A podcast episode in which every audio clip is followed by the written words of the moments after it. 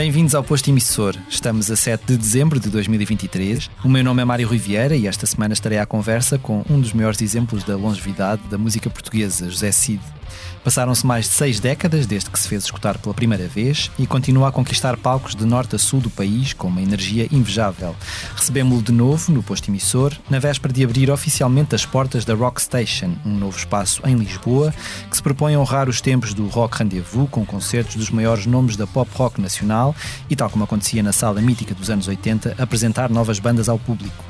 Nesta noite de inauguração, o nosso convidado apresenta José Cid mais 7, o mesmo espetáculo que leva à Casa da Música no Porto, na próxima quarta-feira.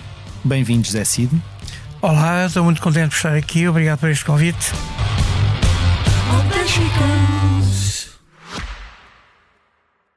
Este podcast Expresso é só um de muitos que pode ouvir no site do Expresso ou na sua plataforma preferida. Histórias inspiradoras, os debates que importam, entrevistas exclusivas. Da cultura à política, da economia ao humor. Ouça onde e quando quiser. Fica a par das últimas novidades em expresso.pt barra podcast e nas nossas redes sociais. Expresso. Liberdade para pensar.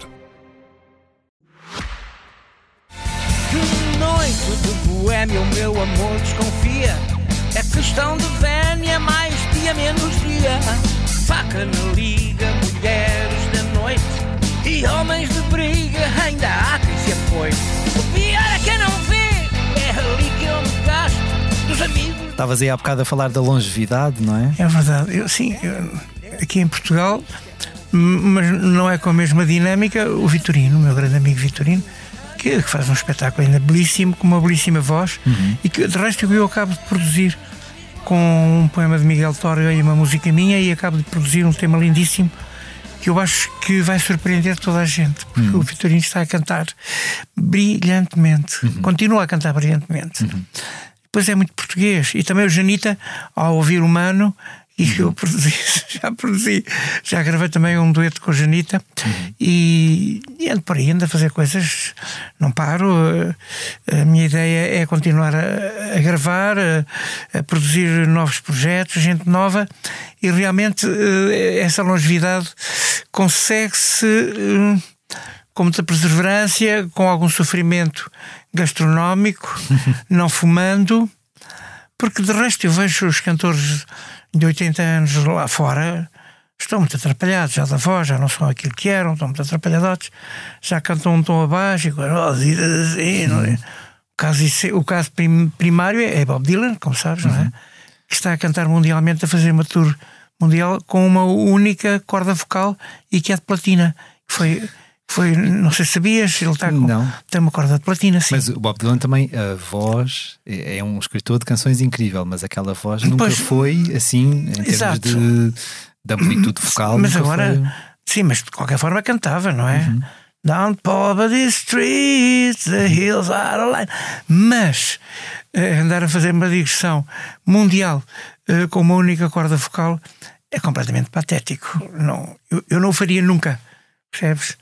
Mas só por exemplo, informações que fez agora num, num multimilionário eh, que tem um barco que lhe ofereceu um milhão de euros para ele cantar, mesmo assim, no barco dele. O, o, o que nós deveríamos falar muito, e fala-se pouco em Portugal, é José Afonso. Porque José Afonso tinha uma voz lindíssima, étnica, portuguesa, eh, timbrada, com uma dicção extraordinária, e ao contrário de Bob Dylan, o José Afonso fez toda a sua poesia preso na base de toda a sua poesia feita na base de um contexto de oposição ao regime salazarista e marcelista e, e Bob Dylan a única coisa que tinha que falar era do Vietnã tinha toda a razão, mas não era a mesma coisa Pois. e nunca foi preso o José Afonso viajava de autocarro e de comboio o Bob Dylan hum, viajava sempre de Rolls Royce com um chofer negro fardado Há- há- e há diferenças no aí, entanto não é? no entanto eh, se- é preciso prestar homenagem a José Afonso sempre eternamente e ao meu amigo grande amigo Adriano Correia de Oliveira, que o José Afonso dizia que era o melhor de todos nós. Hum. O José Afonso dizia isto Adriano, uma uhum. voz ainda, se possível, mais esplendorosa que, que o Zeca. Uh, a ideia dele não ir realmente para o, para o Panteão é excelente, porque imagina tu que é estar no Panteão e ouvir o, o Guerra Junqueira ressonar às quatro da manhã, ou o Eusébio jogar futebol contra o próprio. Não se descansa muito, não é? Não é Nada, não é que se... É coitada da Amália que está lá, coitada. Bom, nós já falámos, já falámos do José Afonso, já falámos de, de Bob Dylan. Um, voltando a, a, aqui, a, a, uma das principais razões que nos traz aqui, Sim. a abertura deste Rock Station, eu ia dizer que, que o Rui Veloso, o pai do rock português, inaugurou o Rock Rendezvous em 1980, portanto fazia sentido uh, o José Cid, hum. auto-intitulado mãe do, do rock português, hum. uh, inaugurar esta Rock Station. Como é que surgiu este convite? Um, aceitaste de imediato? Este, este convite é-me feito diretamente pelo Alexandre uhum. e que depois eh, com o Pita, e porque eles sabem as minhas origens roqueiras, uhum. sabem que eu fiz nos anos, final dos anos 60 e 70, rock uh, verdadeiramente, sem ser rockabilly, mesmo rock a sério, com muita inovação poética e estética, que, que não é comparável com nenhuma banda estrangeira, que é exatamente eu e o 1111 a fazermos uma obra e de grande intervenção. Uhum rock and roll nada cor-de-rosa. Uh, nós tivemos tempo depois para fazer canções cor-de-rosa, mas de amor e coisas assim. Mas verdadeiramente, quando nós fizemos, fizemos um, um temos uma obra uh, também underground da música portuguesa, com monstros sagrados e, e temas no género de monstros sagrados que, que realmente marcam muito e que foram sempre muito silenciadas. Primeiro pelo regime, uhum. que nos silenciou, porque não lembra o diabo alguém que seja o diabo, não é? E que, e que proíba, uh, que não proíba, de resto, uh, de ditadores ao cemitério cheio, que uhum. é um tema meu de, de, de 1969-70. Ou aquela que é o título mais comprido do rock português de sempre, que se chama No Tempo em que o Toninho lanchava com os amigos na pastelaria de São Bento, uhum. que é um discurso de Salazar a proibir tudo e todos e que mandava transformar em ursos quem se atreva a dizer não, como simples medida de precaução. Uhum. Tenho dito, uhum. tenho dito. Uhum. Conclusão: o que nós vamos fazer é um rock rebelde, nada cor-de-rosa, um rock muito interventivo. Uh, vamos tocar, logicamente, também algumas fa duas faixas de 10 mil anos depois entre Vênus e Marte, porque vamos tocar 10 mil anos depois entre Vênus e Marte, a 27 de fevereiro, no Coliseu, com uma orquestra sinfónica e filarmónica das Beiras, que te digo já, a mim que não acreditava na ideia, me surpreendeu de uma forma incrível. Uhum. É absolutamente incrível. Hum. Ver músicos com o seu fraque e as senhoras do casaco de fato preto a, a, tocarem connosco de jeans e a tocarem brilhantemente. É, é brilhante. E aí não é José Cid mais sete, é José Cid mais um batalhão não, de gente. Não, não, nós continuamos os sete sempre. Mas, mas meus, acompanhados por um batalhão de pessoas. Eu também tenho um projeto de jazz uhum. que é com só mais quatro ou cinco dos sete. Uhum. Mas, hum, por exemplo, o percussionista passa para a bateria e temos. É, é, é assim, eu não largo os meus músicos. Uhum. E se isso acontece é porque alguma coisa de gravíssima acontece. Uhum. E já há um, um, choque muito grande de personalidades e de egos. Uh, e, e, alguém uhum. tem que sair. Uhum. Uh, e não sou eu, lógico. Claro. E a verdade é que eu tenho músicos extraordinários que são extraordinárias pessoas, que é difícil de conjugar e são mesmo. É e estão comigo muito. Tu, e, e, são músicos muito bons. Esta, esta, este, este nascimento desta nova sala em Lisboa, tu, tu que percorres o, o país de norte a sul, uhum. tu sentes que fazem, mais falta, fazem falta mais salas deste género, onde, onde, onde por um lado uh, possam tocar valores seguros da música portuguesa, mas ao mesmo tempo também uh, abrir o, o, o microfone a, a novos projetos? Acho que sim, mas repara, o, eu falo por mim, vou fazer alguns projetos também de rock sinfónico, 10 mil anos e uh, Vozes do Além na primeira parte, em algumas salas deste país. Uhum. Vou fazê-lo. Vou fazer em Guimarães, se não estou em erro, vou fazer uh, em Braga, uh, hei de voltar a Lisboa, que é exatamente a 27 de fevereiro, uhum. mas esse com a Orquestra Sinfónica das Beiras é fantástico, é absolutamente. É, não perder. Eu próprio não acreditava muito, porque sabes, eu achei sempre que o rock sinfónico e progressivo devia ser feito por cinco mangas ou sete, a abrir sem necessidade de violinos e violoncelos. Uhum. Mas aqui eu tenho que render uma evidência, é extraordinário. portanto, estamos a fazer isso, como disse, no, no Coliseu, a 27 de fevereiro. Depois, hum, aqui no, no Rock Station, eu não vou transigir, essa palavra pop não vai aparecer. Uhum. Eu vou fazer rock, uhum. puro e duro, uh, algum cruel até, e, e, não vou transigir. A única coisa que eu vou, que, eu vou cantar uh, é. Ainda não, não está confirmado, mas talvez com o Tosé Brito, a lenda del Rei Dom Sebastião, uhum. mas logo a seguir tocamos Doce e Fácil Reino do blá blá blá. Uhum. Não é? É toda a gente. Portanto, tu, tu ainda sentes que faz sentido haver esse, essa distinção entre acho, géneros? Acho, e vou-te explicar porquê. O pop rock, hoje mundial, está a usar aquilo que é uma, uma parafernália de MIDI files, de samplers, uhum. de, de, playbacks também, de, de loops, muitas coisas assim. Enquanto que o rock é mais puro. O rock não permite isso, nem deve permitir, nem é bonito. Uhum. Uh, assim como os blues também, nem o jazz. Não, não, não lembro ao diabo pensar num concerto de blues ou de jazz, ouvirmos um, um, um loop, um sampler, um MIDI file, uhum. uma coisa dessa. Nós temos que tocar e temos que cantar. Ali não é sem rede. Uhum. Enquanto que o pop rock já permite muita coisa sem rede, com rede, uhum. com muita rede. E isso é. É mais seguro? É jogar uh, pelo seguro? É jogar pelo seguro, mas as pessoas que vão ouvir, há muita gente já que, que hum, torce o nariz porque percebem que um violino que está, ou um, viola, um, um violoncelo não podem ter o som de uma orquestra sinfónica de cordas. É tudo muito. Hum, eu, eu sei o exemplo de um super baterista em Portugal, e não vou dizer o nome, uhum. mas que toca por cima de loops pré-programados toda a noite. Ele é um baterista que é uma mais-valia para qualquer banda, porque toca nas horas, toca muito.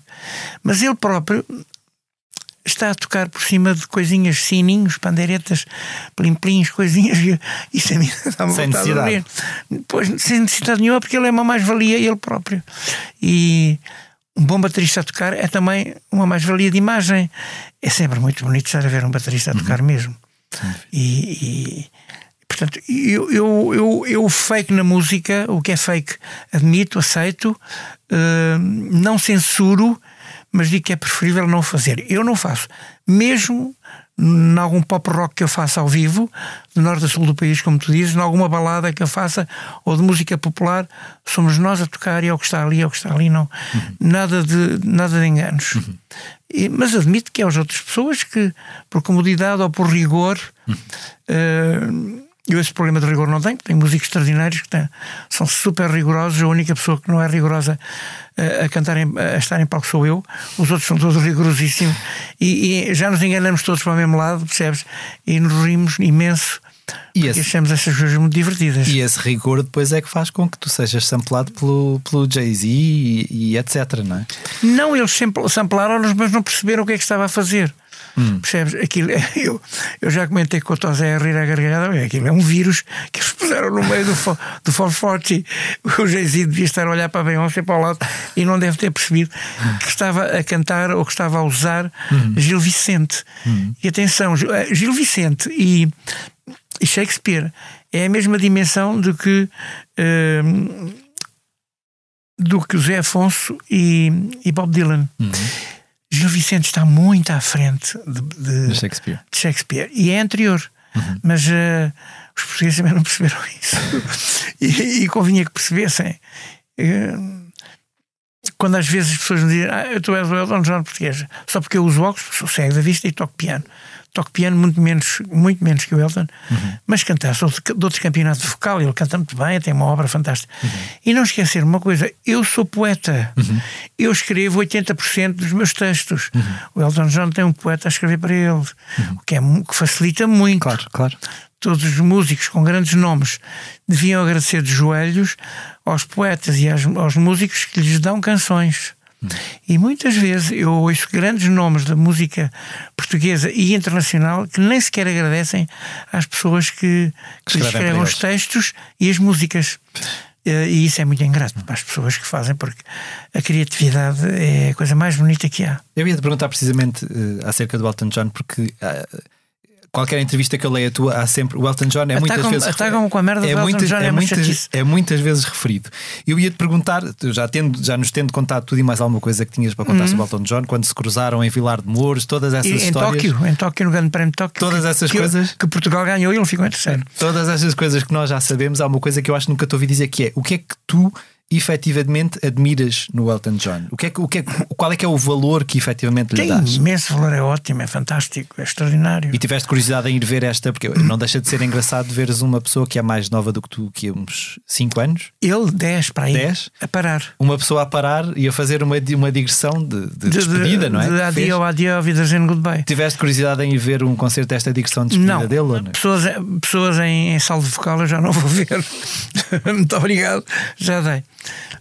Ah, há pessoas que eu Mas chegaste, chegaste, obviamente, cruzaste com ele em Vilar de Mouros, chegaste a ver concertos dele ao vivo ao longo dos Eu vi o anos. concerto de Vilar de Mouros porque ele usou a nossa aparelhagem Uhum, E, e no final o meu técnico de som conseguiu, ao reunir os fios todos e aquilo tudo, ficar com o microfone que ele usou em Vilar de Mouros. Eu tenho esse microfone.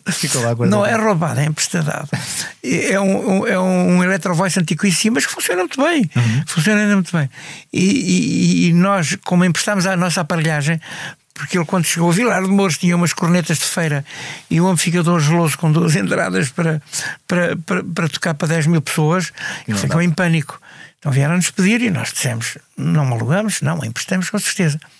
E porque o nosso som estava a funcionar bem, isto é, nós tínhamos o nosso som, que era um som que dava para duas, três mil pessoas, e depois tínhamos dois microfones nas nossas colunas apontados a esse amplificadorzinho que eles lá tinham que espalhava para as cornetas.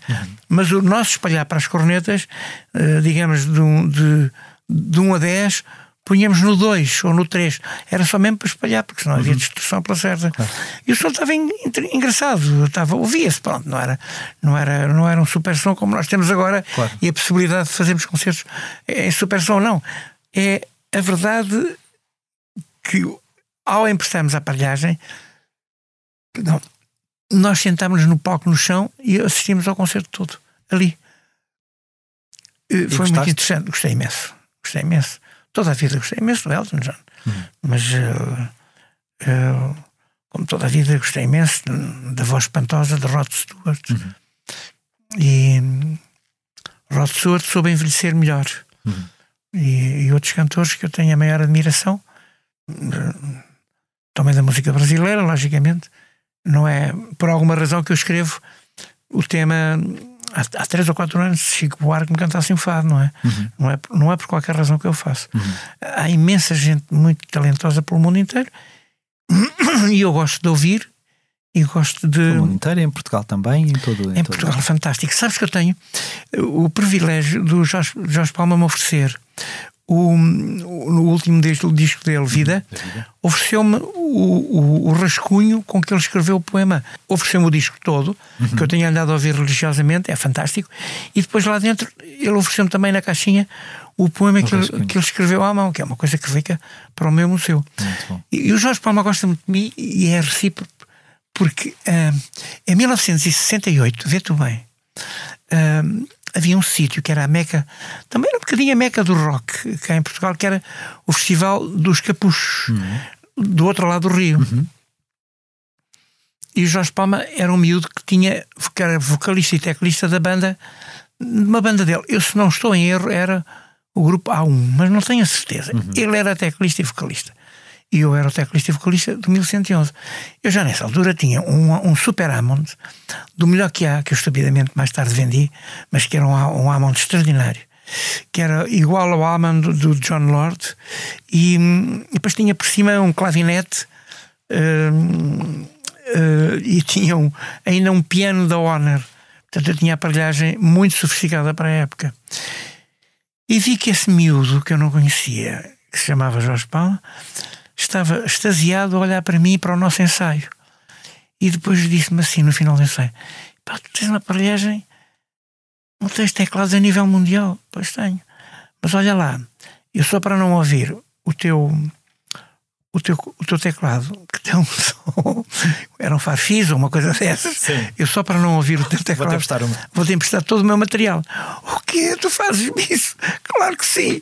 Ficas aqui, tocas no meu álbum, olha, isto funciona assim assim, os, os pianos e o clavinete é mais fácil para ti, mas o álbum tem ali uns truques. E fazes favor, tocas antes de mim. Bem, isto para o Jorge Palma foi uma coisa que ele nunca mais esqueceu. Hum, percebes? E a nossa, Ainda falam disso hoje. A nossa cumplicidade passa sempre por isso. Uhum. E é uma história muito bonita. E ele agora, tantos anos depois, fizemos um espetáculo no Altice Arena e ele veio ao camarim, ao meu camarim, e ofereceu-me o álbum dele. E o manuscrito, que é qualquer coisa, ninguém tem. Percebes? Só eu tenho. Além destes, destes dois próximos concertos, tu vais também participar numa noite de fados em Mogofores, onde ah. eu descobri esta, esta noite de fados nas tuas redes sociais. Como é, que, como é que tem sido a tua relação com o fado ao longo dos anos? Olha, é, uma, é uma paixão antiga? Uh, é uma coisa que foste desenvolvendo? Ontem, ontem mesmo, dia 6, uh, eu, eu estive na Igreja dos Anjos uhum. A cantar o meu projeto que se chama Fado e Oração. Eu tenho mais cinco amigos fadistas, com dois guitarristas amigos, e vamos uh, apoiar o sem-abrigo, uh, os soldados da paz, uhum. cantando uh, pro bono, cada um quatro fados de caráter religioso. Uhum. E a própria igreja serve de auditório. Uhum. Nós cantamos Uh, virados de costas para o altar e, e o público senta-se uh, ali e ouve. E vou-te já dizer que fomos extraordinariamente recebidos. Uh, esta Igreja dos Anjos é muito, presta-se muito para isto. Uhum. O som, a acústica é fantástica, porque praticamente nem as guitarras nem as vozes precisam de microfones. Pois, pois, pois. E é extraordinário. E depois, uh, dia 15, sim, uh, tomei lá na minha paróquia a favor da Casa Amarela, que é uma casa que ajuda jovens mais desfavorecidos, e, e apoio, apoio, que os salesianos dão. E é fantástico porque vou fazer também com esses mesmos músicos. Fazemos, fazemos assim quatro ou cinco coisas uh, durante o ano, particularmente nesta época mais, mais parada, e fazemos com muito prazer. Vou também cantar para os bombeiros voluntários de Palmela e andamos por aí. Hum. Andamos por aí a fazer e concertos. Eu devo dizer que só em dezembro eu tenho 10 concertos. 10. É, é, é, concertos pagos e, uhum. e, e convém. E, convém também para os meus músicos claro. que têm que trabalhar. E isso é é, um, é um bocado de panaceia para a nossa alma ver que também podemos contribuir como cidadãos uhum. para ajudar e, e estar. Até porque as situações estão, são cada vez mais, não é? A nossa são, volta são. É cada vez mais. Eh, era preciso, eu não sei, eu acho que era preciso mudar o sistema. Hum.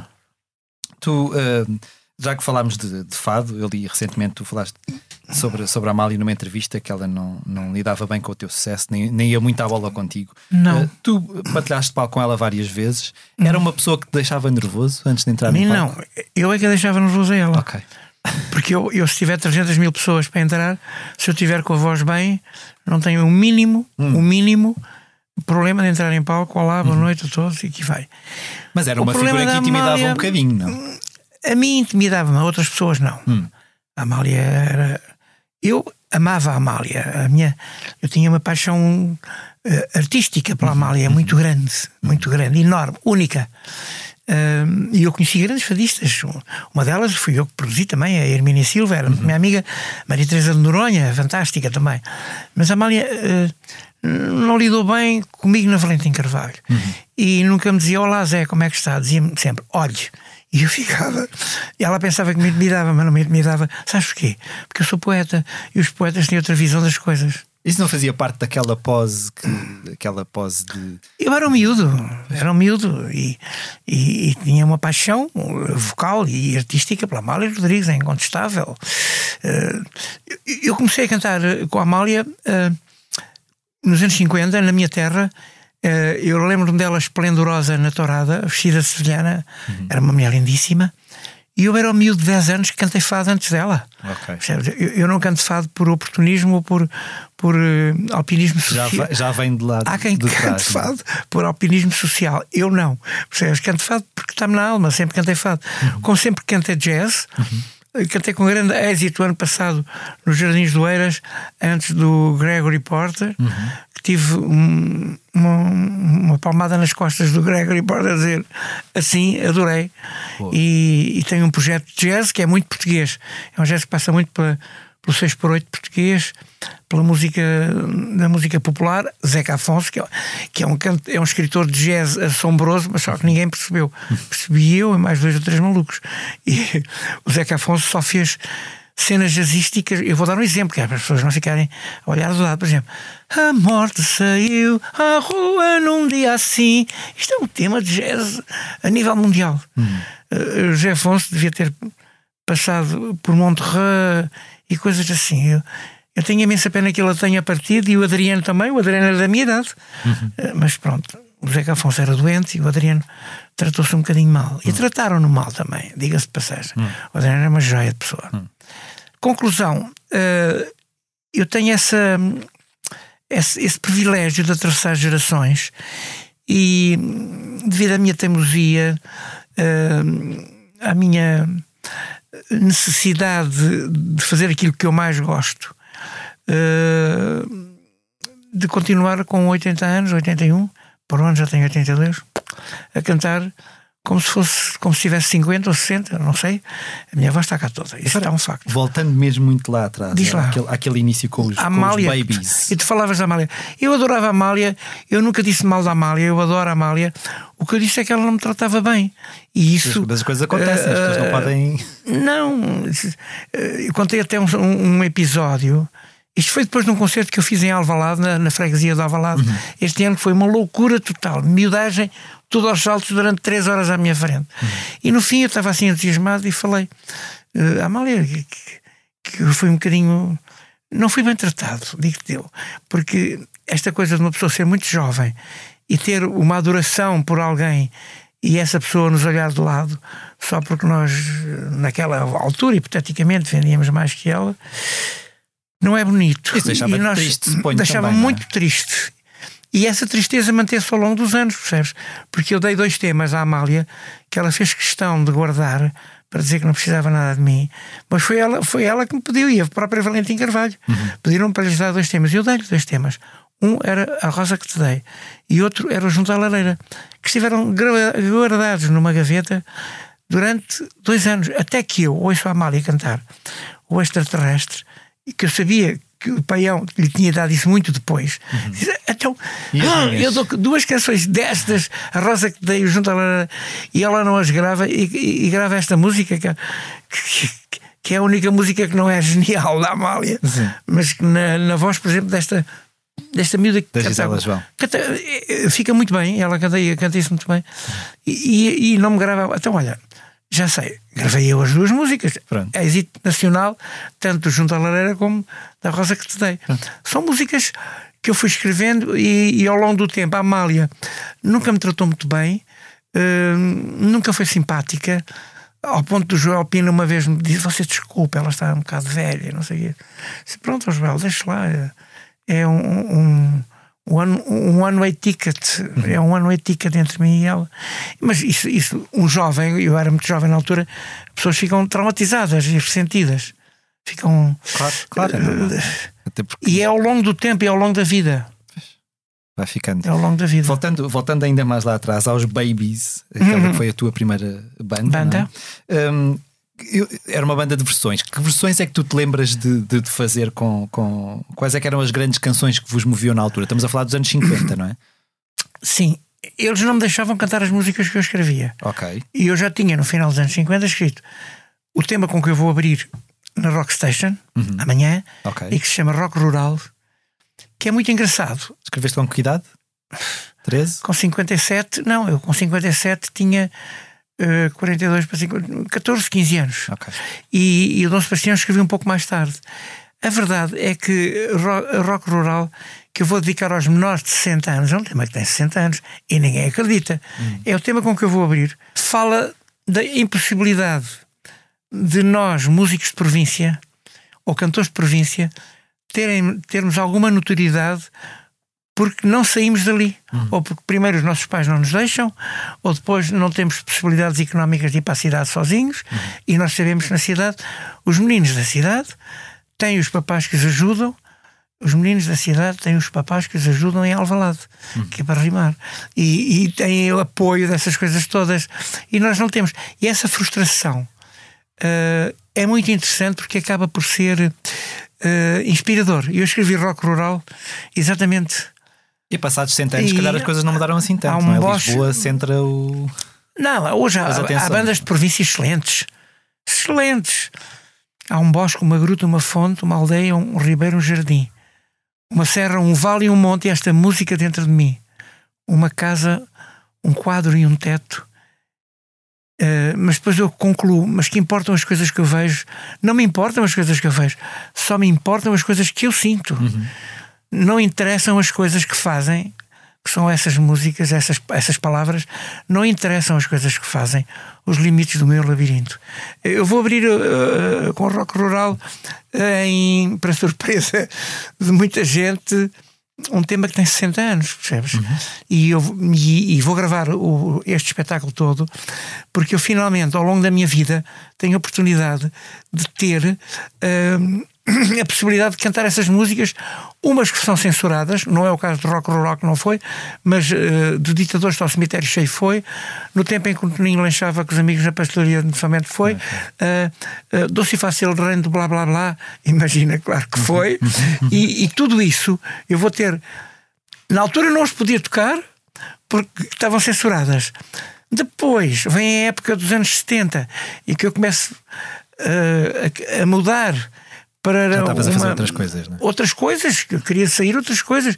Nos anos 70 eu gravei muita coisa, gravei canções românticas, 20 anos, cabana, uh, o, sei lá, a Rosa que te dei, uh, dei à Simone de Oliveira um tema que se chamava Retrospectiva para ela cantar. Cantei um tema muito bonito, uh, escrevi um tema muito bonito que foi a Tonisha que gravou e depois eu gravei também a Simone também gravou, que é Glória, Glória, Aleluia. Uhum. Lindíssimo, um tema de objeção de consciência.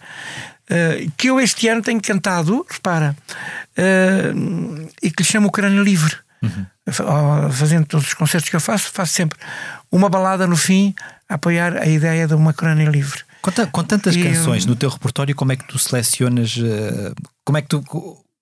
Quando, quando estás a, a, criar o alinhamento para um concerto, como é que tu.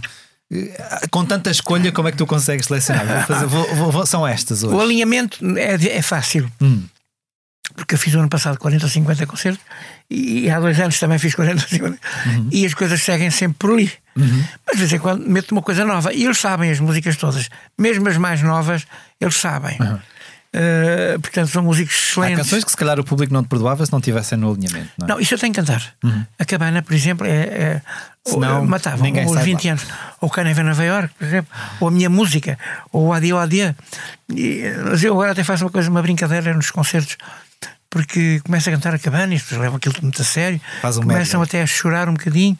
Eu faço um médio, um, me, um medley com a cabana tocada em disco, uhum. ligada ao amanhã de manhã tocada em disco e o adio adio tocado em disco. E depois e termino, termino, divertem-se imenso, a ver a cabana, assim, mas começa a cantar como as pessoas querem ouvir. Hum. Assim que vejo que há já umas lágrimas nos olhos, eu paro e digo: acabou, isto vai parar ao fim de minuto. Não quero aqui meio. sentimentalismo. Não, não vai haver sentimentalismo. Isto é uma festa, eu vou cantar, porque essa é a cabana que os vossos pais e os vossos avós me ensinaram a cantar. Vamos mudar completamente a ideia para uma cena house ou disco, e aí vai vai, pronto. E divertimos assim, claro, logicamente. Estava a falar de, de, de, de pais e, e é. eu, eu presumo que os teus pais, e eh, acho que, hum. aliás, li alguns que não acharam muita piada tu, quando começaste a dedicar-te mais à música hum. e não, e ainda devem ter achado menos piada quando tu saíste do, do curso de Direito sem, sem, sem terminar. Um, não sei terminar o primeiro ano. Sem terminar o primeiro ano. Houve alguma fase quando, quando, quando viram que finalmente tu estavas a conseguir fazer vida com a música e que estavas a ter. Houve, houve alguma fase em que, em que eles mostraram um orgulho é pena. em ti? Meu Ou... pai só no fim da vida, uhum. mesmo no fim da vida. Quando eu comprei o primeiro carro, uhum. uh, que já era melhor que o dele, e o meu pai disse: Olha, tens uma boa profissão. É porque ele achava que eu tinha uma boa profissão porque eu ganhava. um carro melhor que o dele. Uh, a minha mãe nunca, nunca se rendeu. Uhum. Eu, eu, ganhei Eurovi eu ganhei a Eurovisão em Portugal e minha mãe não me deu os parabéns. Mas depois, como eu tinha uma prima chiquérrima no Porto e que era queridíssima e que era minha fã, a minha prima Jutávora, ela, porque a Jutávora ia à Holanda, foi com a Jutávora à Eurovisão, mas não ia comigo, percebes? Okay. Foi, foi muito complicado. Uh, até que um dia, olha, foi exatamente com a Amália. A Amália tinha gravado um programa para a Rádio Televisão Francesa comigo uh, e esteve quatro dias em minha casa. Uh, e a minha mãe já era viúva e, e, e a minha mãe vivia comigo. Uh, e eu senti que havia uma complicidade entre elas contra mim e Medonha. Eu, okay. eu, percebi ao longe okay. que as duas velhas estavam a conspirar, a conspirar, contra, a conspirar contra mim. E eu fiz-me distraído. Né? Nessas coisas, topo logo, mas faço-me distraído. Fui mas passear... por outro lado, has, has ter conquistado fui o respeito passear... da tua mãe que tinhas a Amália lá em casa. Não, não, não. não. Fui passear. Não, não conquistei, não. não. Uh, fui, fui passear uh, com as minhas cadelas, fui dar um passeio a cavalo, fui tocar, ensaiar com a minha banda, mas uh, pronto, gravámos o programa. Eu a montar a cavalo à volta de uma igreja a cantar o Dom Sebastião e a Amália nas, nas escadas da igreja a cantar fado. Um programa muito bonito que a televisão portuguesa deve ter em arquivo e gostaria, eu gostaria um dia de voltar a ver. Até quando a Amália se despediu, virou-se para mim, não agradeceu, disse-me: olhe, que era sempre como ela se dirigia a mim. Eu era, eu era o olho, não era o Zé ou qualquer coisa assim. Olhe, onde é que eu teria chegado se tivesse tido uma mãe como a sua? E eu respondi-lhe: oh, Amália, mais longe é impossível, porque a Amália é a maior cantora do mundo da sua geração. Hum. Agora, se tivesse uma mãe como esta senhora que está aqui, muito sua amiga, há quatro dias esta parte, ela meteu-se como poeta. As pessoas não se podem meter como poetas. Se a Amália tivesse uh, dissesse com 17 anos, se esta senhora fosse sua mãe, e a Bala dissesse com 17 anos, queria cantar fado para Lisboa, levavam um par de chapadas, era fechada num quarto lá em cima, com correntes. Juro-lhe que isso acontecia. Isto foi uma forma delicada de dizer à minha mãe: Vês, agora lixaste-te, agora fui eu que te lixei. Porque a minha mãe não teve resposta, a minha mãe. Ficou... E, e não tinha buraco no chão para se meter, mas porque era verdade, completamente verdade. E foi sempre essa frustração. Depois as redes sociais começaram a dizer que eu tinha dito mal da Amália, e não disse, nunca diria. O que eu disse contei uma história verdadeira. É que eu amava a Amália e a Amália não me podia ver. Uhum. Nunca me pôde ver. E dava para escrever um livro. Agora não vou, não vou continuar com essa polémica, porque não, dava não, para escrever um isso, livro. Dava para escrever um livro mesmo. Estavas a, falar, estavas a falar de amor e eu, eu, eu, uhum. eu vi que partilhaste recentemente uma fotografia do dia em que conheceste a Gabriela, a tua, uhum. a tua, a tua mulher, em 1983. Uhum. Fez agora precisamente 40 anos. Porque é? eu, eu, eu, fiz a abertura dos Man Network okay. na Austrália, uh, super simpático, super banda. E, e, fiz e, e, adorei fazer a primeira até porque eles uh, houve logo uma complicidade grande entre nós eles adoraram o meu projeto que eu cantava algumas coisas em português e outras em inglês uhum. uhum. que eu tinha um álbum editado na Austrália foi quando eu conheci a Gabriela refugiada de Timor refugiada política de Timor já jornalista, já pintora a trabalhar na rádio e na televisão australiana e foi amor à primeira vista amor de primeira vista amor de primeira mão como diria João Gilberto. E foi mesmo. Mas depois ela tinha uma menina pequenina lá, eu tinha uma menina pequenina cá, uh, e, e não deu para eu sair de Portugal e ir viver para a Austrália. Se calhar na altura, não, não devia ter feito isso. Eu adoro Portugal. Uhum. Este país é um país extraordinário, com alguns defeitos e milhões de qualidades. Acima de, dentro o povo melhor do mundo, nós Sim. somos o melhor povo do mundo. Para aguentar isto tudo que nós andamos a aguentar, é porque nós somos o é povo preciso, melhor do mundo. É preciso não, não é, é que os espanhóis já tinham feito outra guerra civil. Pois? Já podes crer a certeza. Percebes? E matavam, e esfolavam, não é? Hum. E conheci essa menina, uma menina das ilhas, em 83, como tu dizes, e foi amor à primeira vista. E, no ano a seguir voltei, voltámos a encontrar, uh, mas depois a vida não deu para nós nos continuarmos a, relacionar. Uh, eu, eu, voltei a casar, a Gabriela voltou a casar com outro jornalista, pai da filha da Gabriela mais nova, que é única e simplesmente a maior cantora lírica da Austrália. Eu, a última vez que cantei no, no, no na, na, Casa da Música no Porto, com a Orquestra uh, Filarmonia do Norte, com a Sinfónica do Norte, o 10 mil anos, convidei a minha enteada, que estava cá de férias, para cantar, uh, fazer uma capela, no meio, mas de rocalhada sinfónica e abrir. Uhum. E ela não se fez rogada, ela é engraçadíssima. Não é nada primadona, daquelas uhum. primadonas muito empinadas, muito uhum. exigentes, nada. Ela é a pessoa mais simples e mais engraçada. E cantou e deitou a Casa da Música abaixo. Fez uma capela, deitou a, música, a Casa da Música abaixo. Teve um stand-up para aí 10 ou 15 minutos. Foi uma coisa de loucura. Uhum. E, e a Gabriela é mãe da maior cantora lírica atualmente da Austrália, que é a minha enteada. Jessica Hurt Carrascalau. Uh, podem ir ver na, no YouTube e no Facebook dela, nas, na, seguir as redes sociais. Já é, é, é Jessica Hurst Carrascalau, que é o nome da família da Gabriela. Uhum, uhum, uh, e pronto, 30 anos depois, a questão. Uh, voltámos a encontrar. A Gabriela estava no Ministério dos Negócios Estrangeiros, vinha de Moçambique, passava por cá. Eu soube que ela estava por cá e e, quando ela saiu do avião já estávamos a sorrir um para o outro e foi até agora. Hum. Tu... Um ano depois casámos, eh, já somos assim velhinhos, dormimos abraçados sempre, acordamos sempre abraçados, que é uma coisa que eu, que eu aconselho aos casais hum. mais velhinhos, adormeçam abraçados e acordem abraçados. E depois à noite, cada um para o seu lado, porque, porque não pode ser, não é? Mas adormecer sim.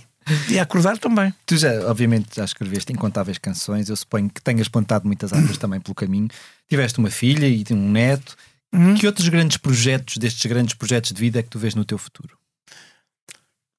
Eu vou continuar a fazer aquilo que eu gosto, é viver no espaço que eu habito.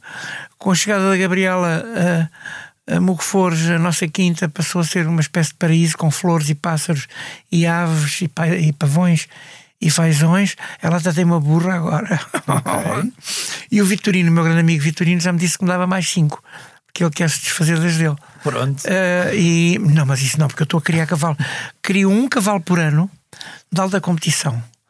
Uh, eu andei na alta competição, uhum. durante, só terminei já com 73 anos, na equipe portuguesa de veteranos, e depois parei, e agora tenho uma égua fantástica que, que tem um pedigree fantástica e que foi fantástica, uma, uma grande atleta, uma grande, um animal que eu sempre adorei, e ela cria todos os anos, por inseminação, um poldro de um dos melhores cavalos do mundo. Uhum. Portanto, eu hoje tenho dentro de casa uma égua extraordinária com nível mundial, porque ela, ela veio da Bélgica e, e era filho de um cavalo célebre, e ela era célebre na sua época, um poldro filho de cavalos do melhor que há no mundo. Uhum. E depois acompanho a seguir uh, esses meus cavalos. O mais velho tem 8 anos, agora no dia 10 vou estar no, em Lessa, no, no indoor de Lessa, do Centro Hípico, a ver a, a, a nossa égua. Uh, que tem 8 anos, Lili Colter, Lili Colter Seed, okay. uh, a fazer o Grande Prémio, já vai fazer o Grande Prémio, que é uma evolução enorme. Nós não queremos sequer acreditar que, um, que uma eguinha bebê que nós conhecemos já está, já está em alta competição. E nós estamos sentadinhos na bancada a ver. É um dos projetos também que eu tenho na vida. Hum. Outro projeto, estou a gravar um. Acabo de gravar um álbum de uma cantora do Porto fantástica, um, Catarina Almada, fantástica. Uhum. Ela tem o, o curso de, do Hot Club. Ela vem do jazz, mas canta tudo. Tem uma imagem extraordinária, é uma mulher lindíssima e canta muito bem. E acabei de gravar o álbum, vamos lá ver agora se conseguimos colocá-lo no mercado. Uh, é tudo muito difícil agora, muito difícil. Mas há, há coisas também que são fáceis de fazer. Uh, vamos lá ver. Eu, eu, eu, eu, ia, deixa-me só interromper para te perguntar, porque eu ia te perguntar precisamente por isso, porque quer dizer, tu, tu acompanhaste a, uh, a, uh, a, evolução da indústria musical ao longo destes anos todos e, e, e as coisas vão ficando. Se calhar há uns desafios que havia há 30 anos que não existem agora, os desafios tornaram-se diferentes. Nós falamos desta questão agora muito do, do, a questão do streaming e a forma como, como os artistas são ou não são recompensados por aquilo não que são. não são, não são, tirando se fores a, se fores a Taylor Swift, és bastante bem recompensado com os milhões e milhões e milhões. Os depois, não, mas há gente já que está a retirar-se do Spotify. Como é, como é que tu vês o futuro da, da música quando, quando há aparentemente eu não vejo, cada vez mais? Eu não vejo, vejo os meus concertos, que são muitos, já estou a assinar imensos concertos, hum. porque eu sou um cantor ao vivo, e, e depois não vejo, porque da Spotify eu recebo códias, de, das outras coisas recebo códias. Graças a Deus, eu estou ligado a uma editora, tenho o meu próprio label, Acid Records, uhum. onde produzo um álbum ou dois por ano, e tenho um grupo na, na Maia, uhum. um, Compact, Compact Records, que são os que fabricam okay. e que distribuem, mas ao mesmo tempo é bom porque eles têm eh, essa empresa tem são, é, são donos de quatro tubitecs. Uhum. Estes tubitecs sim, Uh, têm muitos vinis uh, em exposição, mas também têm muitos CDs. Porque o, o, desaparecimento do CD é dramático para os cantores da minha geração. Nós, quando tínhamos um CD, sabíamos onde é que estávamos, sabíamos o que é que vendíamos, sabíamos onde é que vendíamos, com quem vendíamos e, e sabíamos que poderíamos ser recompensados e éramos. Uhum. Agora não, é tudo uma, umas plataformas digitais, uma espécie de limbos, onde nós não sabemos onde estamos. Uhum, uhum. Ou então temos que ter alguém que trabalhe muito essas coisas. E eu não tenho muita pachorra, mas uh, estou triste por ter desaparecido o CD. Estou contente por ter voltado o vinil, mas o, vinil, o CD é muito mais duradouro, dura muito mais tempo. Os vinis travam-se, é, é muito mais portátil. Uh, hoje, ah, quem tiver aconselho aqui os cantores, meus colegas, que tenham CDs e que tenham passado por editoras que nunca lhe pagaram um tostão, que usem os, CD, os CDs deles como master. Uhum. Porque aqueles CDs acabam por ser masters e como as pessoas estão há 20 ou 25 anos a receber um tostão de algumas editoras, é bom que Tenho. tenha uma recompensação, não é só como artista, é, é como autor, na SPA, que tenham direito à sua obra, não é? Uhum. uhum. Isso é, o, nosso, o direito à nossa obra é inalienável. Claro. Uh, por exemplo, o meu último o meu último 10 mil anos já foi a revelia. Hum. Já foi a revelia. Okay. Porque eu estava há 25 anos a receber um tostão de nada. Sim. Percebes? E, e pronto, assim, ao menos, olha, tenho um álbum que é meu, que fica no meu arquivo, que faz parte do, do meu património, uh, é um pequeno label. A SPA, parabéns, parabéns, ajuda os novos autores e os mais velhos com subsídio para poderem fazer o seu disco uhum. de dois em dois anos. E isso é um, uma atitude muito louvável da própria SPA. E, e olha, nós temos que estar assim e, e, e apostar muito nos concertos também. E é? fazer solidariedade. Nós, os cantores, que tivemos a, a, a felicidade de. Eu, eu não sou muito crente, mas eu vou dizer a palavra de Deus nos dar a voz e o talento e a criatividade para cantarmos, acho que esses cantores deviam voltar. Eu volto sempre, uhum. ou pelo menos ofereço-me, nas vilas e nas cidades deste país, em grandes concertos que têm 10, 15, 20 mil pessoas ou mais. Uhum. Fazer um concerto de voz e piano, seis meses depois, num auditório, a favor dos soldados da paz, ou de um grupo de crianças necessitadas, ou alguém que ficou sem casa porque herdeu. Uhum. Eu acho que isso era uma boa sugestão e era uma forma de nós sentirmos que somos úteis à sociedade, não é ir só cantar e fugir. Uhum. Percebes? Isso não é saudável. Não é bom para Portugal, não é bom para as pessoas. Eu não faço isso. Eu aconselho, aconselho a todos os meus colegas que podem fazer, os que, que podem fazer que o façam uhum. e nem hesitem. Uhum. Tu no ano passado uh, mostraste As Noites de Lisboa, uma nova uma, uma canção. Em, em, em, que época é que tu viveste mais intensamente as noites de, de Lisboa? Nos anos 70, lógico. Uhum. Com que recordações é que tu guardas tropa, desses, desses, desses tempos? A parte que eu posso dizer. Aquilo que possas dizer, exatamente. Que eu, nessa altura, tinha-me separado da minha primeira mulher, andava à solta. Uhum. E, portanto, andava assim. Há muita coisa que não podes dizer. Não certo? posso dizer. Mas uh, ia ver concertos, fui ver os concertos dos Genesis, dos, dos, dos, uh, dos Procularum, do. Ai, daquele trompetista fantástico de, de jazz, o uh, Miles Davis. Uhum. E havia muita coisa, ia ver o que se passava, ia ver, via muito cinema, e ia muito para as casas de fado, logicamente. Uh, lá cantava o meu fadinho. Uhum. Uh, já no fim da noite. Agora há muito mais, há imensas casas de fado, há imensas novas gerações a cantar uhum. brilhantemente fado e outras e músicos de, de guitarristas de fado a tocarem extraordinariamente. É engraçado que há uns anos parecia que, então a guitarra portuguesa parecia que não, não apareciam novos valores a dar seguimento a, a aquilo e agora de repente parece que temos muito mais uh, pessoas dedicadas a essa arte, não é? E não há é uma editora a defender intransigentemente isso. Uhum. Uh, mas os fadistas já perceberam que também têm a sua edição própria, não é? Uhum. E sabes que o fado vende-se muito bem em CD, porque nas casas de fado e nos sítios onde fado, no mercado do fado, já são é pessoas mais idade e todos eles têm o seu leitor de claro. CD em casa. E, e o fado, o, o CD, funciona aí muito. Há gente fantástica a cantar fado em Portugal. Eu não posso enumerar muitas pessoas porque seria injusto claro, para outras. outras é? Mas eh, as noites de Lisboa para mim foram isso mesmo. E quando eu ouvi aquele tema do Mário Mata, uh, achei um extraordinário. Uhum. Pedi-lhe só para alterar algumas coisas uh, modifiquei-lhe a dinâmica, dei-lhe mais dinâmica, uh, pus uma pergunta no meio disso tudo nestas noites de vício e de tudo que há em Lisboa e de perdição, onde é que está o fado? Uhum. Uh, é aí que eu ponho a paragem no meio da música. Mas estou uh, com quase um milhão de visualizações. Uhum. Eu, eu, não sou um DJ, nem, um, nem desses que, que compram os votos né, sim, sim, para aparecerem sim, com milhões não sei o quê. Não tenho isso, estou quase com um milhão.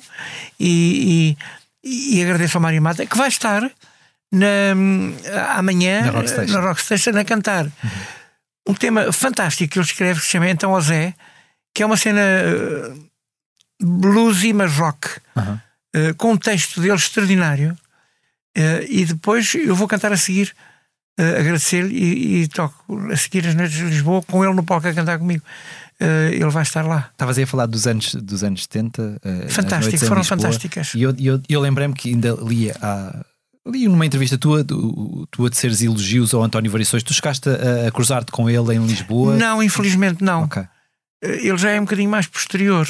Início dos anos 80, uh, eu, É, eu já estava, eu ia a Lisboa, mas nunca fui ver. Uhum. Mas admirei sempre imenso a obra do António Variações, uh, a obra do Carlos Paião também. Uh, e, e realmente que se perderam que, eram... que se perderam e que era importante.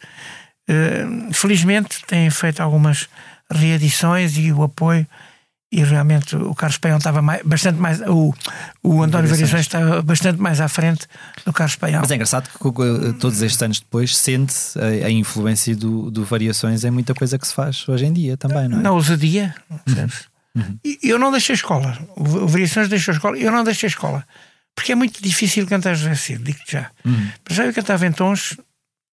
Uh, numa, numa é época fácil. em que quem cantasse mais alto é quem cantava melhor. Sim, sim, que já sim, não é assim. É por isso que eu hoje conto um abaixo, continuo a cantar as minhas canções como se fosse um jovem vocal. Uhum. Continuo vocalmente a ser um jovem, percebes? Uhum. Uh, Trataste bem a tua voz. Não? É? Tinha uma forma de se tratar, ele não se tratou bem. Ele, coitadito, não se tratou bem. E merecia estar vivo e merecia estar cá sempre. E, e foi levado muito injustamente. Uhum. Muito injustamente. Mas houve muita gente que nessa altura foi levada muito injustamente. Sim, sim, sim, Olha, eu vou-te contar, por exemplo, uma história. O Francisco Ribeiro de Madre Deus era o maior amigo da minha filha. Uhum. E, e, éramos de tal maneira amigos que nós ficámos com a cadela dele. Não se, não se fica impunemente com um cão que uma pessoa que vai morrer, essa pessoa que vai morrer pede. Uhum. Diz, olha, fica com o meu cão, porque eu sei que assim o meu cão vai ser bem tratado. Uhum. E, e ele morreu angustiado. Não morreu com sida, uh, morreu com, com de, de oncológico uhum. no pâncreas, mas não morreu com sida. E, e, mas uh, uh, merecia estar cá, era um músico extraordinário, ele tocava tão bem, tão bem, tão bem. A violoncelo, um som extraordinário, uma execução extraordinária. O, o meu amigo Pedro Ares Magalhães, que, que, tem alguma falta de saúde e que está vivo, graças a Deus, mas que não pode acompanhar as digressões, era fundamental que ele continuasse cá. E, mas tenho outro amigo, que é o caso Maria Trindade, que continua com os seus projetos uhum. e anda aí a tocar aqui e ali, sempre, sempre muito. E falando, falando de uma nova geração, eu sei que tu és admirador do Salvador Sobral. Uh, que, outras, que outras vozes é, que tu, é que tu admiras da, da, da sou, música, sou da nova muito, música Sou portuguesa? grande admirador da capacidade vocal do, do Salvador Sobral. Em termos poéticos e de criatividade, uh, não sou tanto, mas admiro. Uhum. Mas acho que há ali uma, uma diferença grande entre a capacidade vocal e a capacidade de escritura de canções. Mas isso aconteceu uma coisa também assim, sabes? Por exemplo, o Paulo Carvalho, uhum. uh, que tem uma voz extraordinária, ainda tem uma voz extraordinária, durante muito tempo não sabia escrever para ele. Uhum. Percebes? Durante é uma coisa tempo. que se calhar se ganha com o tempo, não é? Eu logo, logo comecei a escrever para mim. Uhum como eu tinha outras. Aliás, que o Salvador também Sobral tem, que eu vinha de base de jazz e de tocar muitos anos cenas jazzísticas e bossa nova. Eu aprendi a cantar português através de João Gilberto e a, primeira bossa nova. Uhum. Conclusão: uh, é preciso. As pessoas têm capacidades vocais extraordinárias saberem escolher uh, o seu repertório. Uhum. Ou pedirem, uhum. abrirem. Sim, sim, sim, sim, Abrirem. Uh, quando as pessoas não são uh, melodicamente, melodicamente, porque harmonicamente são inspirados, uh, podem pedir a outras pessoas mais simplistas, ouve lá, José Afonso uh, era um viola assim assim. Uhum. Sabia que ia 10, 15 acordes de viola e, e, no entanto, escreveu uma obra tão genial, uhum. melodicamente e poeticamente e tudo. Aí está uma pessoa que era dois em um. Uh, eu admiro assim o Salvador Sobral, admiro mais a parte vocal uh, que é extraordinária. Uh, a irmã, ao contrário, compõe extraordinariamente bem. Uhum. Mas depois há gente em Portugal a escrever muito bem. Uh, o, o, Miguel Araújo escreve brilhantemente. O, o Betancourt, uh, fantástico, escreve só coisas boas. E há muita gente nova, nova que eu ouço na rádio com uma criatividade. Um, um, aquela, como é que ela se chama? Uma. Uh, ai, uh, destas miúdas novas que cantam. Uh, ai. A garota não? A garota não é genial. Olha, sabias que a garota não anda a cantar, a fechar os espetáculos dela com o tema de Mário Mata? Okay. Não há nada para ninguém. Sabias isso? Não. É, e ela pediu-lhe, ela ligou-lhe. Mário Mata, claro que sim, uma ligeira alteração e não há nada para ninguém, vamos embora. Mas ela não deve cantar isso. É extraordinário que ela tenha descoberto esse tema. Mas uh, a Bárbara, a Bárbara Tinoco, queria okay. dizer, uhum. é muito, muito, muito, muito inspirada, muito. Uhum. E há outras muito inspiradas que eu peço desculpa agora de repente, se me quiseres ajudar. Guinando, guinando agora a conversa eu, eu digo Guinando agora a conversa para uma coisa completamente diferente. Guinando para a Maria Guinou, por exemplo. E pronto, não vou guinar para a Maria Guinou, vou, vou, guinar para uma entrevista tua que eu encontrei em 2004. É. Na qual tu dizias que nenhum dos partidos do pós-25 de Abril é nacionalista, defendem só interesses partidários, acrescentando de seguida que, da forma como estão a governar, não podem fazer um país, o país feliz. Tendo em conta a situação que nós estamos passado é quase, quase 20 anos, uh, suponho que a tua opinião não tenha, não tenha mudado. É, Por outro lado, não, há de ter reforçado ainda mais, não é? É uma profecia. Porque... Mas ainda, ainda te chocam os acontecimentos que Olha, tu vês a acontecer eu, na política eu, portuguesa ou já nada te choca? Eu não sou republicano. Uhum. Eu sou monárquico, mas não é monárquico por alpinismo social, é mais monárquico pelas monarquias do norte do, da Europa, que são as mais sóbrias, são os países menos corruptos do mundo, mais culturais e com um nível de, de, de vida melhor. Uhum. Eu não queria estar lá agora com este frio, preferia, preferia estar debaixo da ponta no Algarve, percebes? Mas a verdade é que são. São os países que protegem as pessoas. E Portugal podia ser uma coisa dessas. Esse era o projeto de Sá Carneiro, uhum. mas que ninguém soube continuar. O, o Sá Carneiro já, já defendia outro projeto, que era o projeto do Marquês de Pombal, que também uhum. teve uma visão extraordinária e estratosférica sobre o país. Uhum. Mas depois, uh, uh, repara, é uma república onde existem duas ditaduras, que são, é, uma, é uma república que é imposta sem sufrágio, esse sufrágio não existiu. Uhum. Disse, pronto, agora acabou a monarquia, agora é uma, é uma república. Não há sufrágio. Com a morte de um rei extraordinário, que era o rei Dom Carlos, cultíssimo, interessantíssimo. Uh, depois, uh, ao longo da nossa república e depois de 25 de Abril, se houvesse pessoas que os deixassem ser outra vez ditadores, há, há nomes aí bem sonantes uns que foram arredados da política, graças a Deus, e que estão à espera de prescrever, uhum. que, que, prepararam uma pseudo-ditadura. Portanto, e, e, tudo isto que está a acontecer, por exemplo, eu vejo aquilo que eu paguei este ano de impostos, tudo bem, eu, eu ganhei. Ganhei dinheiro, paguei impostos, mas paguei à volta de 50% daquilo que ganhei. Uhum. E é muito mais de 100 mil euros. Uhum. Ora bem, para onde é que vai esse dinheiro que eu dei ao Estado? Eu gostava que esse dinheiro que eu dei ao Estado fizesse a felicidade das pessoas que vivem num raio de 5 km à minha volta, uhum. das pessoas mais carenciadas à minha volta. E gostava que me dessem explicação para onde é que ele vai. Uhum. Mas ele não vai, não vai para a saúde.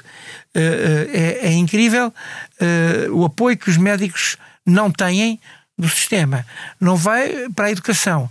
É assombroso e, e, e, e é pungente a, a falta de de escuta que os professores que são o futuro do nosso país, que ensinam as pessoas que são o futuro, que os professores têm, parece que lhes viram as costas e são de uma arrogância. Há muita coisa que falta em Portugal que era preciso organizar depressa. Uhum.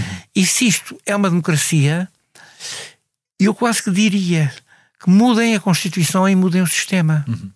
talvez para um, para um sistema presidencialista. Uhum. Uh, porque eu tenho a certeza que eu conheço bem Marcelo Caetano, o Marcelo, o Marcelo Rebelo de Sousa, se pudesse, dava uma volta muito maior a tudo isto que aconteceu. Tu nessa, nessa, mesma, nessa mesma entrevista de 2004 dizias que, que apesar de, de seres monárquico, não eras antirrepublicano. Não sou. Só antifascista e anticomunista stalinista.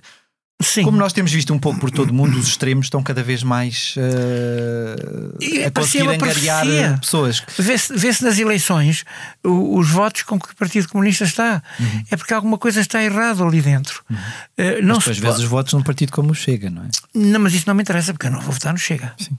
Mas tu, o que eu estou a dizer porque é que tenho... tu fez uma, uma. Porque este, este espertalhão, que é um sabidão que está no Chega, uh, aproveita todos os erros que o sistema uh, democrático português está a fazer, se calhar com a melhor das boas intenções, mas que não é eficaz, eles aproveitam tudo o que é mau e que tudo está a correr e, e conseguem convencer o português médio que eles é que têm razão.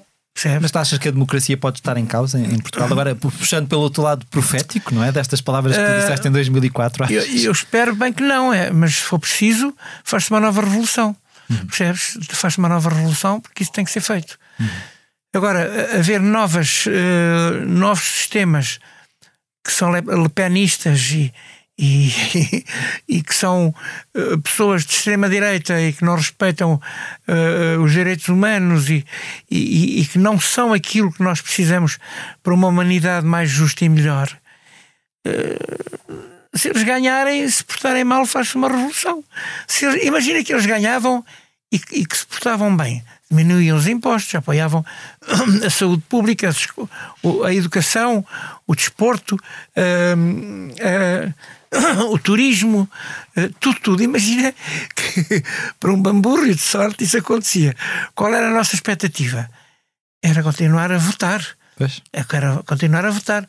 Mas se as coisas melhorassem, seja o que for, o Bloco de Esquerda, se estivesse à frente do sistema, há muita coisa que o Bloco de Esquerda diz que eu estou completamente de acordo. Uhum. Percebes?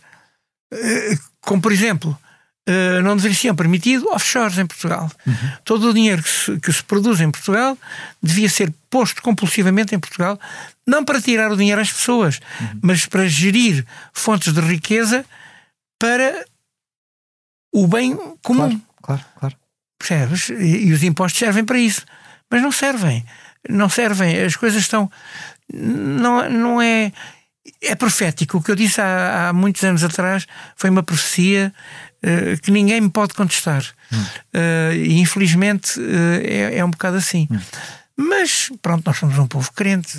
Fátima pode fazer um milagre. Exato, nunca sabe. Mas o problema é que já não há milagres. Voltando agora à música, que estamos a chegar ao final da, da, da nossa conversa. O, o, que eu acho interessante, e tu já falaste um pouco disto há, há, há, há bocado, é ao, ao, estar num concerto teu e olhar à volta é uhum. é ver muitas gerações uh, reunidas, não é? A, a, a, tua música apela a pessoas de muitas gerações diferentes.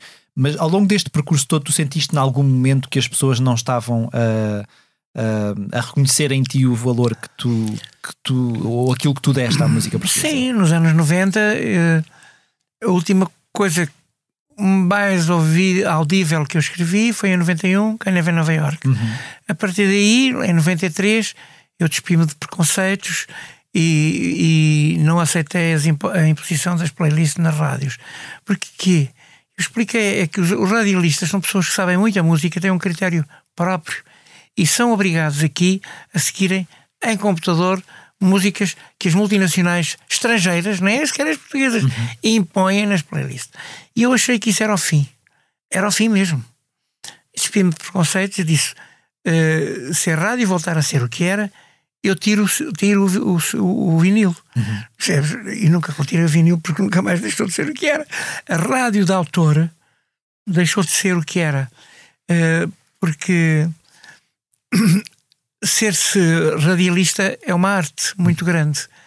Isto, e aqui é uma arte cerceada, digamos que as rádios, as rádios estão cheias de pássaros a quem cortaram as asas. Hum. Continuam a ser bonitos, continuam a ser uh, grandes vozes, grande apresentação, mas continuam a ser uh, uh, a não poder voar. E, e, eu acho que a rádio de autor deveria trazer outra dinâmica às nossas rádios. Claro, tinha que saber muito bem quem é que lá estava. Não era qualquer pessoa que entrava para ali. Hum. Mas. Uh, e, e, e, depois há outra grande confusão aqui em Portugal, que é as rádios, por exemplo, eu não passo na rádio. Antena 1 às vezes passa vagamente. Mas depois há uma grande há, há uma maioria de rádios uh, de província que já tem muita qualidade. E depois há programas de televisão que confundem aquilo que é música popular com música populosa. Uhum. Compreendes? Uhum. A música popular é, ao limite, António Mafra, ou Maria Albertina, ou Brigada Vitor Jara, ou já não digo Fausto, na sua sublimidade. Este último álbum dele não, mas os outros são completamente sublimes. Uh, ou, eu sei lá, Ronda dos Quatro Caminhos, ou Fado, uhum. Uh, isso é que é música popular. A outra música que nós ouvimos aos domingos à tarde nas televisões portuguesas é música populosa ou música populeira. Não confundem a música popular. Portugal é riquíssimo. Uhum. É música popular e é exatamente por isso que Portugal não protege. Essa uh, música não tem espaço, não é? Não tem espaço, mas devia ser prioritária. Uhum. Nós, do Algarve ao Minho, até dos Montes, ao Alentejo, temos às beiras, temos uma riqueza musical, instrumental brutal. E eu sempre que vejo uh, e ouço uma, uma Ana Bacalhau, por exemplo, ou essa garota não, uh, mais jovens a virarem para essa área e as pessoas mais jovens a virarem para essa área, eu fico muito emocionado. Olha, agora ouvi recentemente um álbum, já não são tão jovens como isso, uh, da banda do João Gil. Uh, da, Aos Namorados? Namorados. O, o meu querido amigo Manuel Paulo saiu e o João Gil está a editar um álbum com música popular extraordinária. Mas ele também tem razão, porque ele tem origens na Beira, não é? Uhum, uhum. E a música da Beira é riquíssima. Uh, eu próprio já escrevi um tema sobre a Dufes, uhum. que se chama Dufes, uh, que eu gosto imenso, mas não passa. As rádios não passam a boa música popular.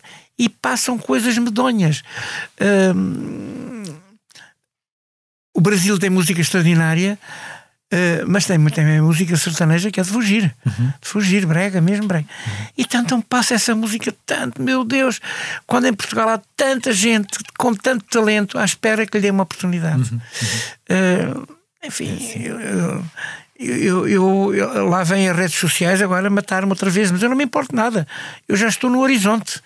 Eu, eu fiz já uma carreira. Te, não, chega, mentiroso é que não me podem chamar, hum? percebes? Porque há potencialidades extraordinárias em Portugal que são subaproveitadas. Ou não são aproveitadas todas. E se eu te dissesse que já ouvi um diretor de uma multinacional a dizer hum, o fado não me diz nada e a música portuguesa também não tanto. Uma, o fado é património mundial, percebes? Uhum, uhum. e, a música portuguesa tem gente a fazer música portuguesa extraordinária. Sim sem dúvida. Percebes? E eu quero pertencer a esse grupo, obviamente. Agora, para, enquanto para, puder. Para terminar, e eu sei que isto pode parecer até é um, é um grande clichê, mas eu, mas eu estava a preparar a entrevista e a pensar o que é que eu posso perguntar ao José Cid que, que ainda não tenha sido perguntado, ou, ou, o que é que ele pode falar que ainda não tenha falado antes. Tu, há alguma, alguma coisa que alguém te poderia ter perguntado que nunca te perguntou que tu gostasses de responder? Quando é que eu paro de cantar, por exemplo? Hum. E tu gostavas que dizer... perguntassem quando é que tu paras de, quando é que vais parar eu, de cantar? Eu vou parar de cantar quando não tiver voz. Hum. Ora, eu em saldo vocal não vou estar. Hum. Porque, Quando percebes que a coisa não está. Repara, eu tenho músicos à minha volta que cantam lindamente e, e, e posso pedir vocês mais jovens: olha, cantem vocês, eu só fico no teclado. Uhum. Uh, mas não. não eu, eu paro de cantar quando não tiver voz. Isso, saldo vocal, eu não vou. Já, já enunciamos aqui um nome ou dois de pessoas que estiveram em saldo vocal e que não souberam parar e que são uma pálida imagem daquilo que foram. E depois eu digo na brincadeira: olha, tu não podes correr em Fórmula 1 e acabar na tua aldeia a fazer rally paper. Uhum. Não pode ser. Não dá. Não, é, são coisas que não dá, faz pena, percebes? Uhum. Quando eu não tiver voz, se eu tiver mais uma ruga, ou tiver mais um ano, ou se tiver. Isso não é limitativo para mim, mas é limitativo a minha voz. Uhum. Isso é. Hum. E, e, pronto, é uma coisa dessas. Uh, não. Digamos que também é uma forma de eu dizer de mim podem esperar sentados. Porque eu estou sempre a brincar, sabes? Que eu passo, eu passo pela música. Eu, eu, Divertes-te muito. O meu lado poético diverte-me imenso. Imenso, imenso, imenso, imenso. Hum, hum. Divertia-me a responder à Amália, educadamente. Divertia-me a responder a outras pessoas educadamente. Uh, pessoas que me trataram não muito bem, mas que eu percebi imediatamente que, que eu os torno inseguros, porque uma carreira como a minha uh, é feita com perseverança, uh, muito trabalho, a ler muita coisa. Eu leio muita poesia. Uh, não ouço música. A música que eu faço é minha. Uhum. Já não ouço música. aquilo que eu adquiri para dentro de mim para fazer a minha bagagem musical já o fiz nos anos 60 e 70, ou, ou até mais nos anos 60 e 50, e, e depois sou eu. Uhum. E isso vai acontecer já no dia 8 quando eu abrir o meu concerto na Rock Station com um tema que se chama rock rural, que as pessoas vão ficar assim: ah, isto tem 60 anos, não pode ser, isto é completamente atual. Tem 60 anos e foi escrito por uma pessoa que tinha 14 anos na altura. Exato. Não? Tinha mais Exato.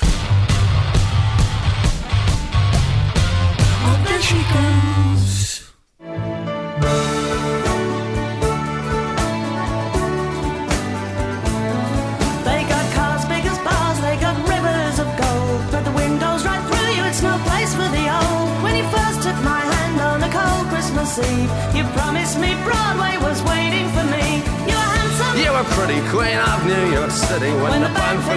Na passada quinta-feira, o mundo despediu-se de Shane McGowan, dos Pogues. O músico irlandês tinha 65 anos e a sua morte, causada por uma pneumonia, foi confirmada pela mulher Victoria May Clark. Uhum. Em dezembro de 2022, McGowan tinha sido hospitalizado com uma encefalite viral, passando depois vários meses nos cuidados intensivos. Fundador dos Pogues, banda na qual assumiu funções de vocalista e guitarrista, o músico é muito celebrado pelas suas composições, em particular por Fairy Tale of New York, considerada uma das melhores canções de Natal de todos os tempos pela empresa, imprensa britânica. Os Pogues era punk, perguntou. Sim. São punk. Punk folk. Era assim uma mistura. Pois, porque, como são irlandeses, têm uma, uma, ligação. E o folk tinha estar lá sempre, não é? De alguma maneira. Eu, eu peço imensa desculpa, eu sou, conheço a obra de Chistin, mas não dos poucos tanto. Hum, é. Mas se calhar, se me cantarem uma música. A Fairy, Tale, a Fairy Tale of New York, de certeza que, Sim. que, que has de reconhecer.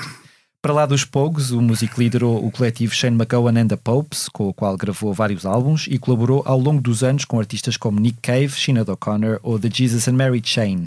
No site da Blitz poderá encontrar uma playlist que celebra a obra deixada pelo músico, bem como homenagens feitas por YouTube, Nick Cave, que o considera o maior compositor da sua geração, e Bruce Springsteen, que acredita que daqui a 100 anos ainda cantarão as suas canções. Que bom! Com o final do ano à porta, a agenda de espetáculos para 2024 começa a ficar cada vez mais composta. Depois de esgotado o concerto a 8 de março, na Altice Arena, Slow J acaba de marcar uma segunda data. O músico que editou recentemente o álbum Afrofado sobe também ao palco da Sala Lisboeta no dia anterior, 7 de março. Hum. Nos últimos dias, os da Weasel anunciaram a sua participação no festival Summer Opening, no Funchal, a 12 de julho. O Nós Alive confirmou atuações de Michael Kiwanuka, também a 12 de julho, e de Jesse Ware no dia anterior. O Rock in Rio Lisboa anunciou os nomes de Camila Cabello, Luísa Sonza e Pedro Sampaio para o dia 23 de junho e os Simple Minds marcaram o regresso a Portugal para atuar no Campo Pequeno, em Lisboa, a 29 de julho e na Superboc Arena, pavilhão Rosa Mota, no Porto, no dia seguinte.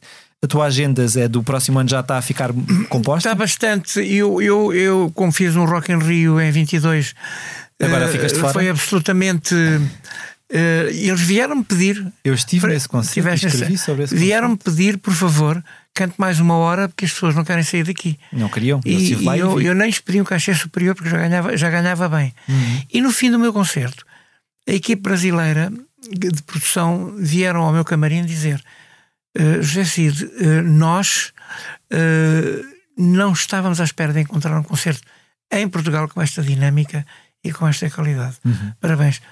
Provavelmente, provavelmente nós queremos que volte em 2024.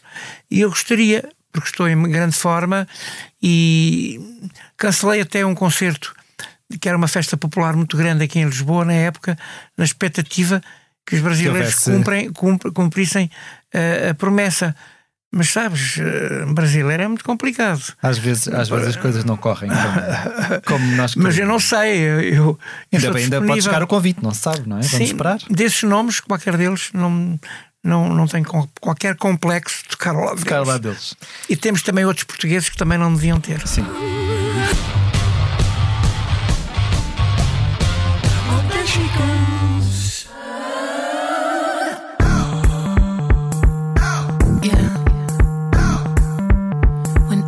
Up, I'm gon' buy me a make love in the stay up late in this. Don't give a fuck about my. Then get the fuck up out my house. Get the fuck up out my house. Get the fuck up out my house. Abre o segmento do posto emissor, no qual habitualmente falamos daquilo em que a equipa da Blitz anda a trabalhar, com Renaissance, a filme by Beyoncé. Lia Pereira assistiu ao novo documentário da estrela norte-americana, que se encontra em exibição nos cinemas portugueses, e encontrou um retrato daquilo que foi a mais recente digressão de Beyoncé, refletindo a grandiosidade dos palcos e o intimismo dos bastidores. Em 2 horas e 48 minutos, os espectadores poderão ver praticamente todas as canções apresentadas nesta digressão, que vão de clássicos como Crazy in Love ou Run the World Girls até aos sucessos recentes Cuff It e Break My Soul, assistindo também às colaborações em palco com Kendrick Lamar, Diana Ross ou Megan Thee Stallion. O artigo sobre Renaissance, a film by Beyoncé, pode ser lido no site da Blitz. Também no nosso site podem encontrar a reportagem do concerto que Carolina Deslandes deu na Altice Arena, em Lisboa, na semana passada, no texto, ilustrado por fotografias de Rita Carmo, o jornalista Paulo André Cílio fala da raiva e das lágrimas da artista, que naquela que disse ser a maior noite da sua carreira, brindou o público com um espetáculo de duas horas. Deslandes não só passou em revista a história do seu percurso, como apresentou as canções de Caos e Calma, álbuns editados este ano. Em palco recebeu um batalhão de convidados, de Agir a Diogo Pissarra, passando por Bárbara Tinoco, Vanzi, Soraya Ramos ou Diogo Clemente. Igualmente em Lisboa, mas no palco do Centro Cultural de Belém, e já falámos dela aqui há pouco, a Garota Não foi, no passado sábado, a grande anfitriã de uma festa Revolução reportada por Lia Pereira. Ao longo de três horas de canções, histórias e convidados surpresa, a artista de Setúbal apresentou um espetáculo meticulosamente preparado e dotado de grande ambição conceptual, sem que isso lhe retirasse uma gota de emoção. Juntando-se a ela, em palco estiveram Sérgio Godinho, Luca Argel e Sandra Batista dos Sitiados. A reportagem pode ser lida no site da Blitz. Estavas a falar há pouco da Garota Não, tu já a viste ao vivo? Já assististe a algum concerto dela ao vivo? Ainda não? Já vi imagens, porque é, é, normalmente os concertos, quando ela está a cantar, também eu estou noutro sítio qualquer. Pois. É, e é o próprio Mário Mata que, que lhe autorizou a ela a cantar o Não Há Nada para Ninguém, o icónico Não Há Nada para Ninguém, uhum. que o Mário Mata não vai cantar amanhã porque não faz parte de, do rock português. Mas sim, o tema, então, José, é, é um rock, é um rock muito interessante. E é a história até de, de alguém que não vive, não vai aos concertos de rock, não vai aos concertos, uhum. porque vive fechado em casa, agarrado ao computador uhum.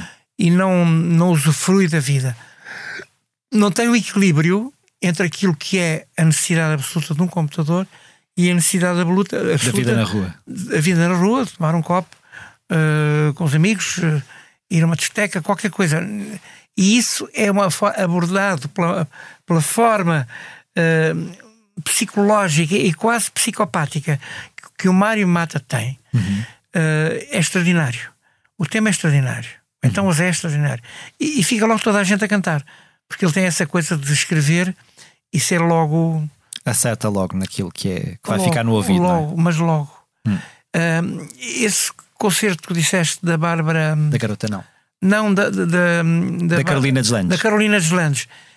Se ela levasse o filho dela. Uhum. Eu, o filho dela não cantava essa gente toda, cantava José Cid. Uhum. Percebes? É muito engraçado. Já ouvi dizer uh, que ela é teu fã, não é? Uh, ela não sei se é ou não, mas eu gosto muito dela. Eu acho que ela tem uh, uma. Escreve bem canções. Uhum. São canções muito bem escritas. Uhum. Às vezes falta um pouco de dinâmica, talvez, nos concertos ao vivo. Eu cruzei-me com ela este ano em Gouveia uhum. e com o Fernando Daniel. A impressão que ficou depois, na segunda-feira, depois dos concertos, é que uh, os concertos foram bons, mas falta-lhes a dinâmica, dinâmica. Uh, a dinâmica que, é, que o rock traz. Uhum. É a dinâmica que o rock o traz rock mesmo. Traz. Uhum. Quando eu vejo 10 ou 15 ou 20 mil pessoas a cantar uh, uh de, de ditadores ao cemitério cheio, fico todo contente, compreendes? Uhum. uhum. Porque é é muito engraçado. É, é, como é que eu tenho a dizer? É uma forma também de educar o público. O público não são só as meninas e os meninos que estão na moda, uma espécie de ditadura de juventude. Uhum. Há também os grandes clássicos portugueses que são fantásticos. Claro. como o Jorge Fernando, como o Jorge Palma, como o Paulo Carvalho, como o Fernando Tordo, como o José Cid, eh, tudo isso, como os chutes e pontapés também são, uhum. já são de uma outra geração, eh, eh, tudo isso se contrapõe a que não haja guetos na música e que as pessoas se misturem. E reconheçam o que há de bom. Reconheçam em... que há de bom e não ponham de lado aquilo que, que o bilhete de identidade diz. Uhum. Não é o bilhete de identidade que deve decidir se é jovem ou não, é a própria atitude musical claro, e poética claro, do jovem. E isso vê-se bem em palco. Claro que sim.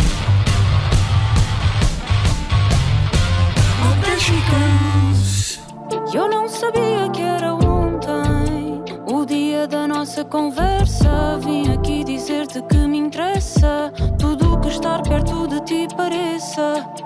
Quero ficar, não importa o que aconteça, para seguir sempre de onde vem. Essa voz que só tu ouves bem e te trouxe até aqui, me trouxe a mim também. Deixo-vos agora com as habituais sugestões de concertos a que poderão assistir na próxima semana, começando, claro, por dois de José Cid, o nosso convidado. Esta sexta-feira, 8 de dezembro, inaugura, como dissemos há pouco, a nova sala de espetáculos Rock Station, em Lisboa, e a 13 de dezembro sobe ao palco da Casa da Música no Porto. Antes, já esta quinta-feira, Rita Vian apresenta Sensorial, o álbum de estreia, no Lux, em Lisboa. Carolina Deslandes leva as canções de Calma e Caos, discos editados este ano à Superboc Arena, Pavilhão Rosa Mota, no Porto. E os regressados Pluto tocam no palco no plano B, no Porto, descendo depois até Lisboa para duas sessões no Music Box na sexta.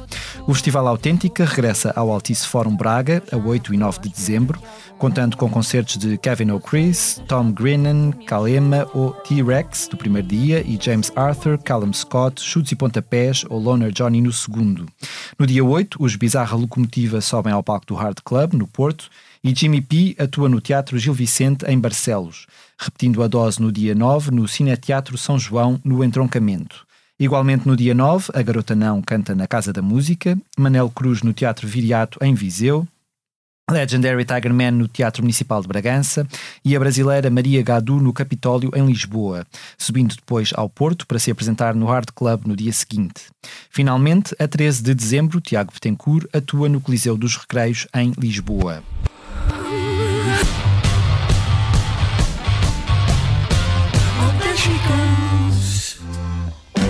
Hoje dormes ao meu lado, mas eu fico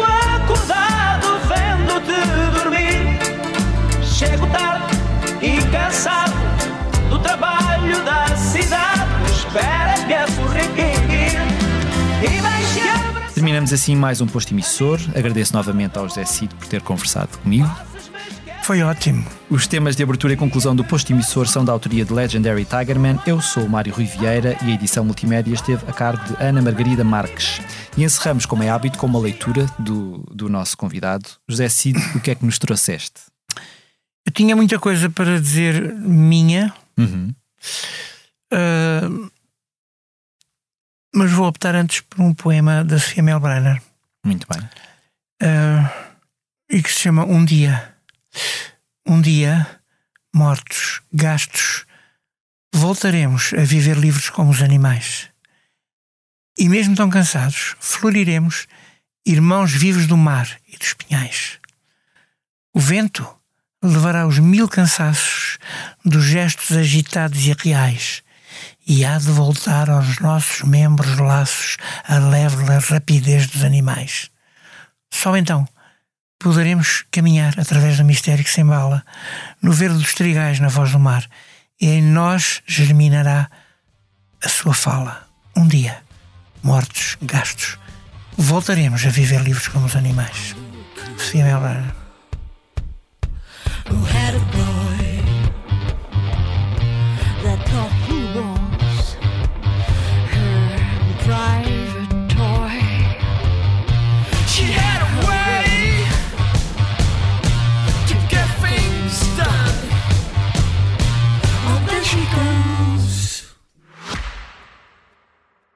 Este podcast Expresso é só um de muitos que pode ouvir no site do Expresso ou na sua plataforma preferida. Histórias inspiradoras, os debates que importam, entrevistas exclusivas. Da cultura à política, da economia ao humor. Ouça onde e quando quiser. Fica a par das últimas novidades em expresso.pt barra podcast e nas nossas redes sociais.